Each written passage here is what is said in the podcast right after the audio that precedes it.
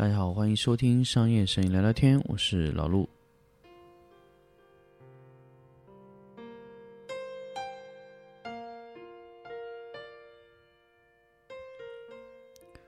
欢迎大家继续收听新的一期商业摄影聊聊天的全新的节目。那么，自从上一次节目更新以后呢，其实也有一段时间没有更新全新的一些节目啊。那么，当然通过呃这段时间的一些沉淀吧，可能想给大家去分享一些关于更多的一些影棚管理的内容。所以，很多摄影师或者说很多我的听众问我说：“哎，老卢，为什么你现在的节目更新的没有干货了？”我很多时候想说，其实摄影更多的干货，并不是我说我来教你怎么拍，或者我教你哪些技术内容。如果你觉得那些非常非常重要，那么其实我在荔枝中，或者说我在喜马拉雅中更新的五百，我我看了一下我现在的节目，总共有五百四十三期节目。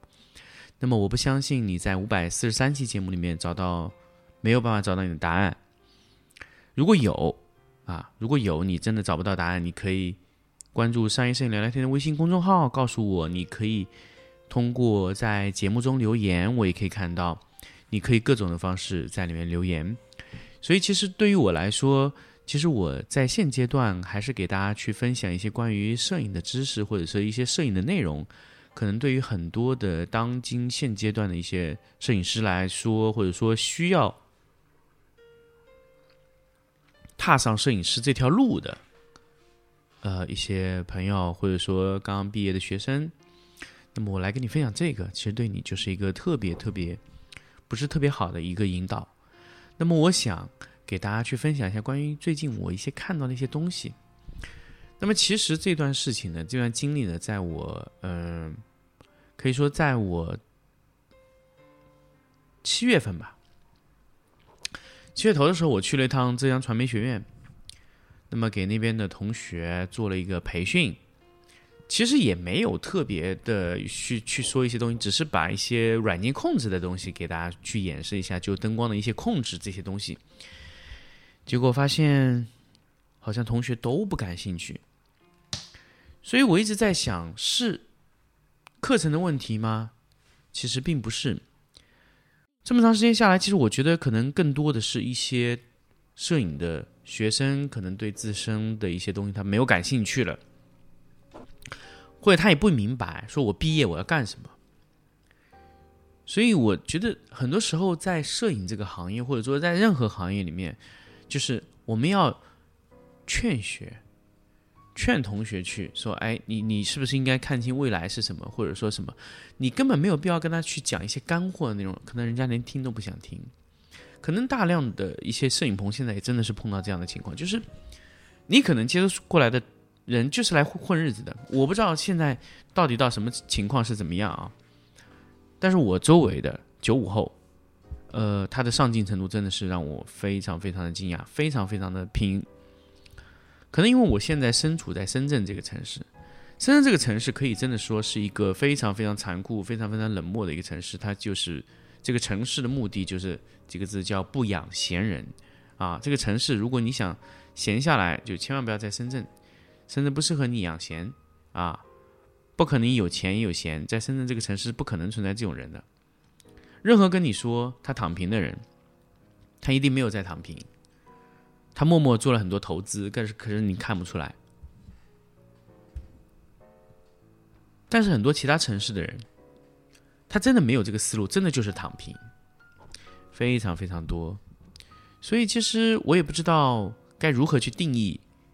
呃，这些九五后、零零后，那么更多的一些，呃，我我我觉得，在我看到的人群中，大家更多的是需要对你的职业、你的未来产生恐惧啊。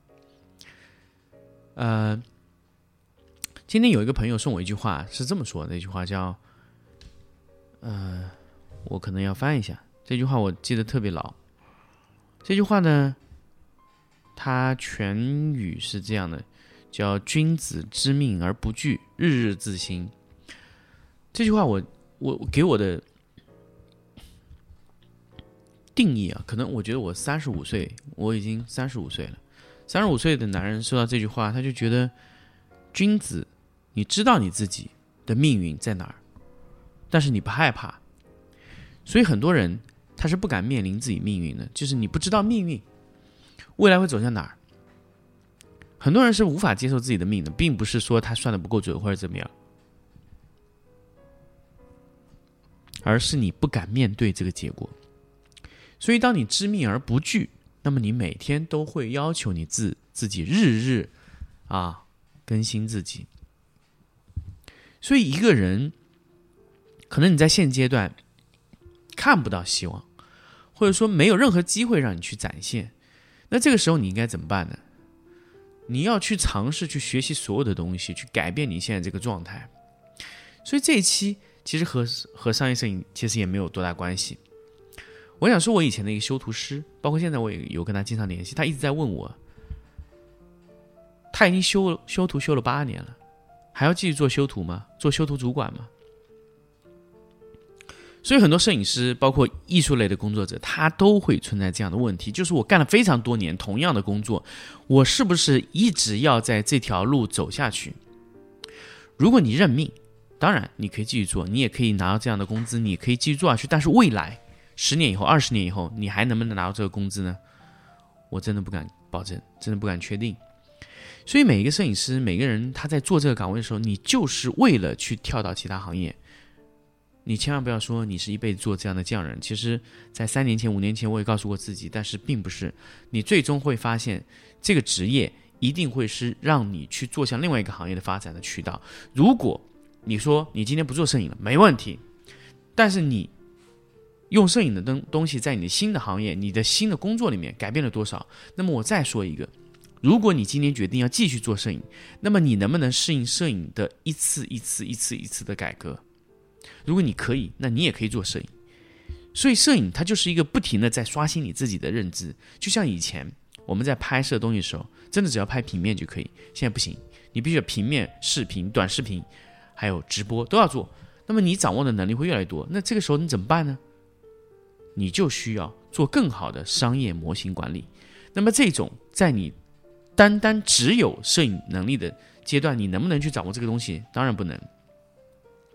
所以我有劝过很多的商业摄影师说：“你们真的应该去上一上商学院啊！商学院能可以给你带来很多的东西，而且你去了商学院以后，才发现你是那里最弱的一个人。”真的，摄影行业，任何一个摄影师去，我都可以说，他都是在商学院里最弱的，因为摄影行业是唯一一个没有被商业模型去侵占的行业，所以越是没有被侵占这个行业，说明它有越多的机会去给大家去去去去尝试去创新，所以在这个时间段里面，我们可以考虑一下自己的一些呃做的事情呢。不，或者说你对未来的规划是不是做了一些很好的调整？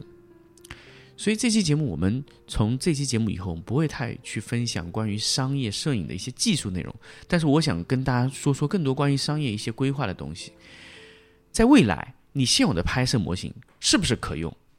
这是我们要很多时候考量的问题。我们会接下来用非常多的呃时间内容。去给大家分享更多的这种内容，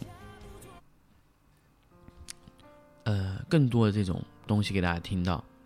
那么，所以很多时候我们单纯的去依赖摄影技术去提升它，单纯只提升摄影技术够吗？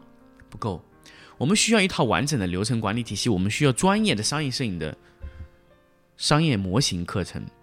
能赚到钱，那这个就是我为什么很多朋友说我要加入一家灯光器材公司的原因。我并不是为了真正的去，呃，说我在这个灯光器材里面能赚多少钱。其实我自己也是很简单的加入到了爱图仕这个公司。那么我更多的是想帮商业摄影这个行业去做一个彻底的转型。未来商业摄影。